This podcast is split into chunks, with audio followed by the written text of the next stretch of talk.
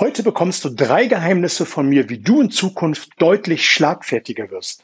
Hallo und herzlich willkommen zu dieser Episode. Mein Name ist Oliver Busch und das ist der Nichtverkäuferkanal. Ich bin froh und ich bin dankbar, dass du hier mit dabei bist, um an deinen Überzeugungsfähigkeiten arbeiten zu wollen. Und ich glaube, jeder kennt sie, diese Situation. Man sitzt einem Kunden gegenüber und der Kunde feuert eine Salve an Argumenten ab und man ist machtlos. Man weiß einfach nicht, was man sagen soll.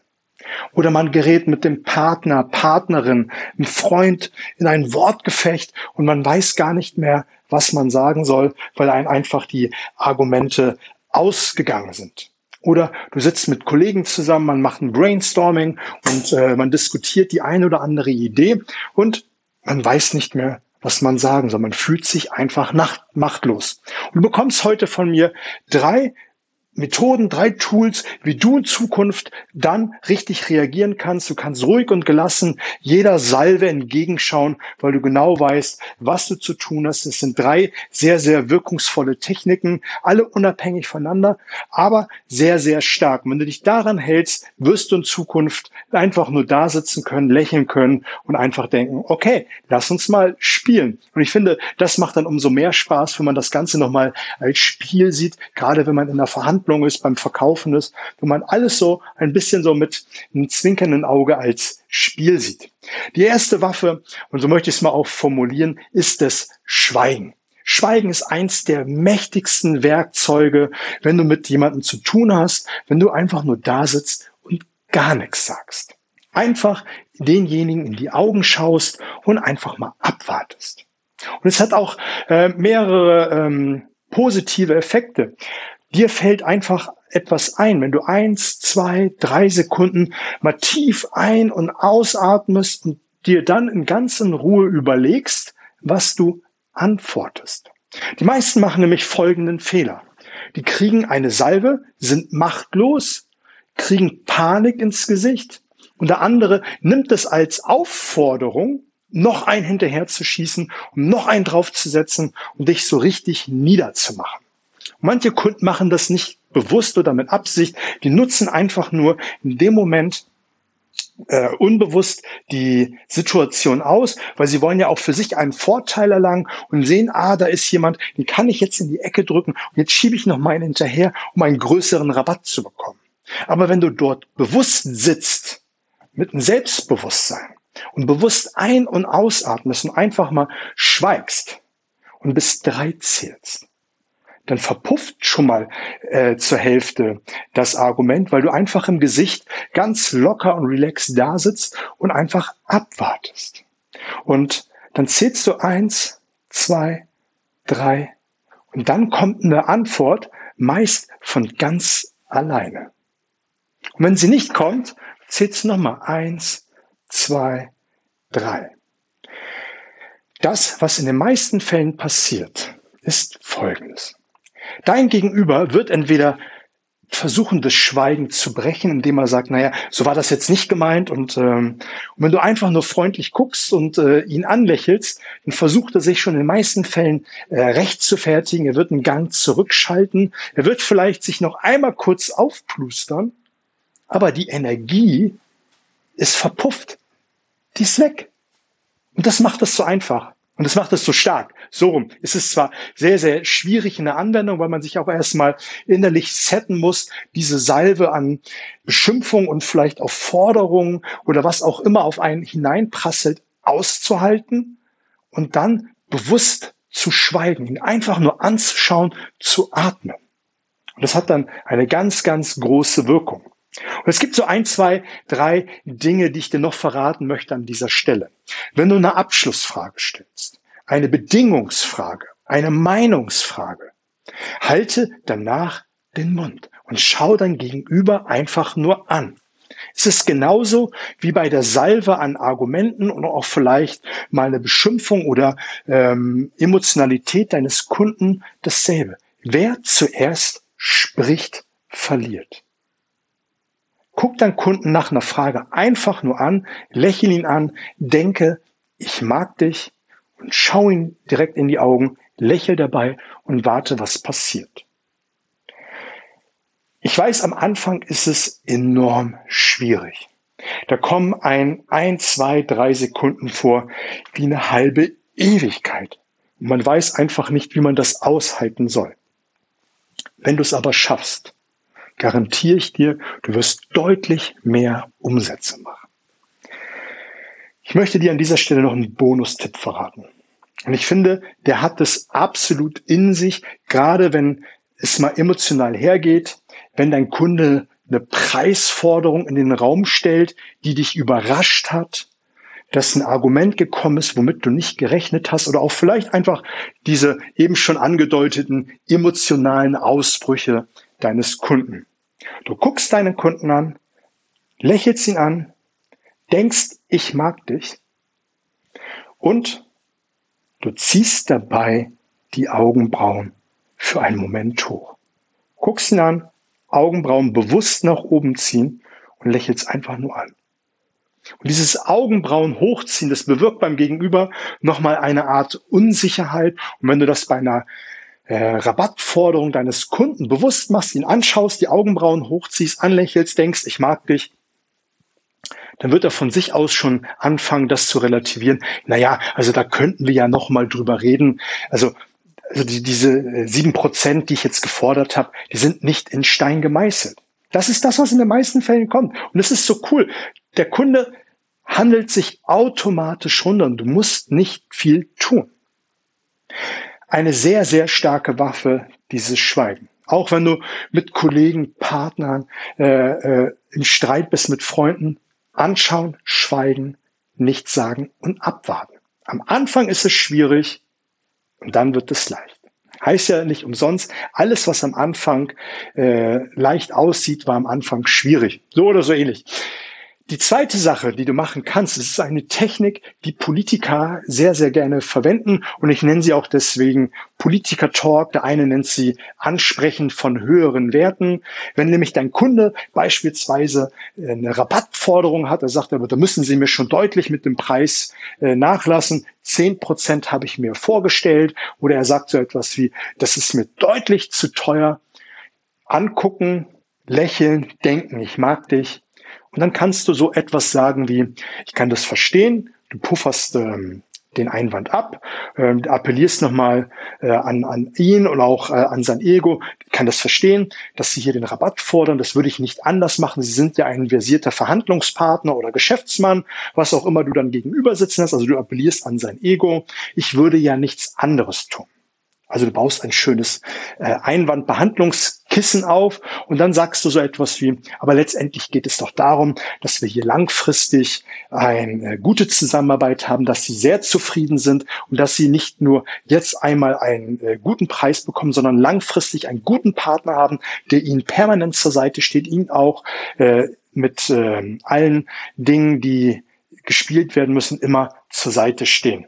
Jetzt habe ich mich ein bisschen wiederholt, aber vom Ding her geht es einmal darum, dass du den höheren Wert ansprichst, dass du einfach eine andere Schiene anfängst aufzubauen und hinterher eine Meinungsfrage stellst.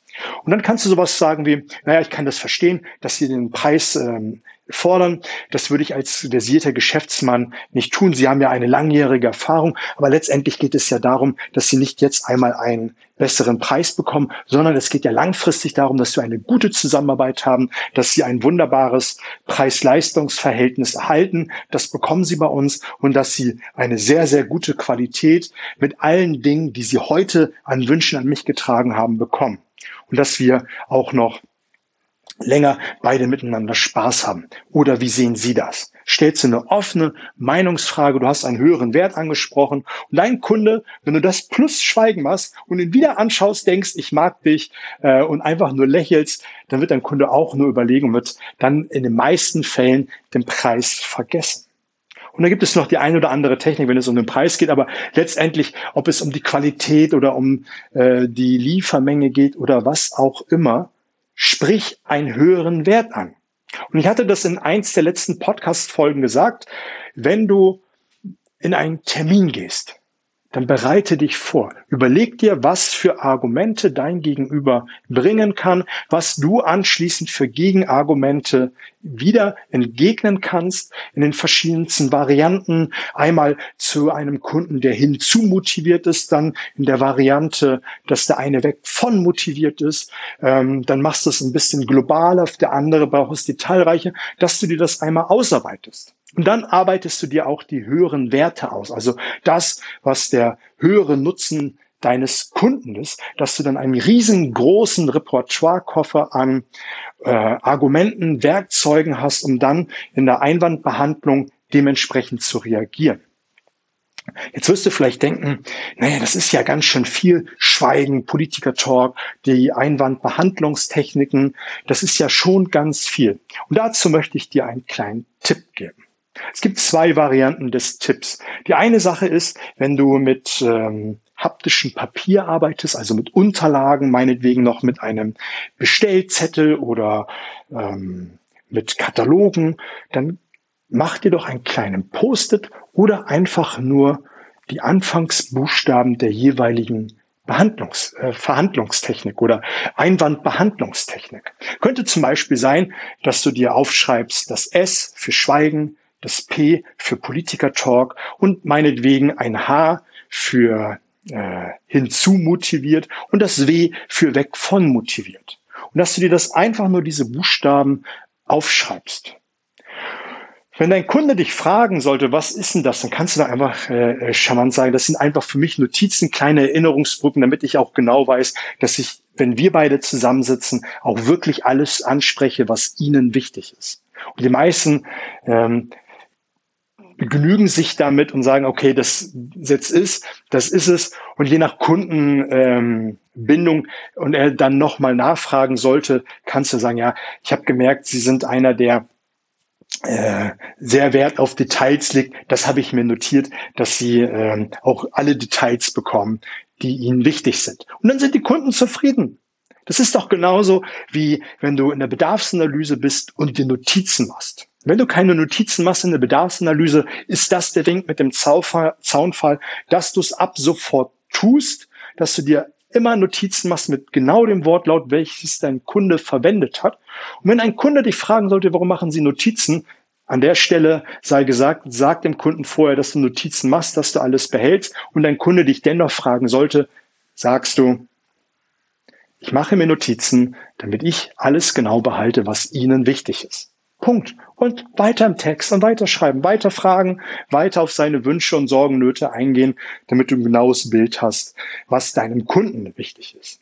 Wenn du genau wissen willst, wie du fragen solltest, wenn du genau wissen willst, wie du in die Gedankenwelt deines Kunden einsteigen willst, wenn du genau wissen willst, wie du an deinem Mindset arbeiten kannst, willst, solltest, gibt es drei Varianten. Es gibt einmal den Workshop der Nichtverkäufer, äh, der Nichtverkäufer, wo wir an dem Mindset arbeiten, an die richtigen Fragetechniken, auch wie du ähm, vom Mindset her auftreten solltest, die Glaubenssätze. Geh auf meine Seite der Nichtverkäufer.de, entweder in einem Wort oder mit Bindestrich dazwischen. Wenn du Lust hast auf ein 1 zu 1 Coaching, auf derselben Seite findest du die ähm, Angebote, die ich äh, da äh, publiziere. Und die dritte Variante, das ist The Next Step. Da wird es ab demnächst, ich denke ab Anfang Mitte Juli, ähm, The Next Step geben. Heißt, dass jeden Sonntag von 18.15 Uhr eine gute Dreiviertelstunde, Stunde wir auf deine persönlichen Fragen in Form eines Gruppen-Zoom-Calls eingehen werden. Wir werden die Podcast-Folgen,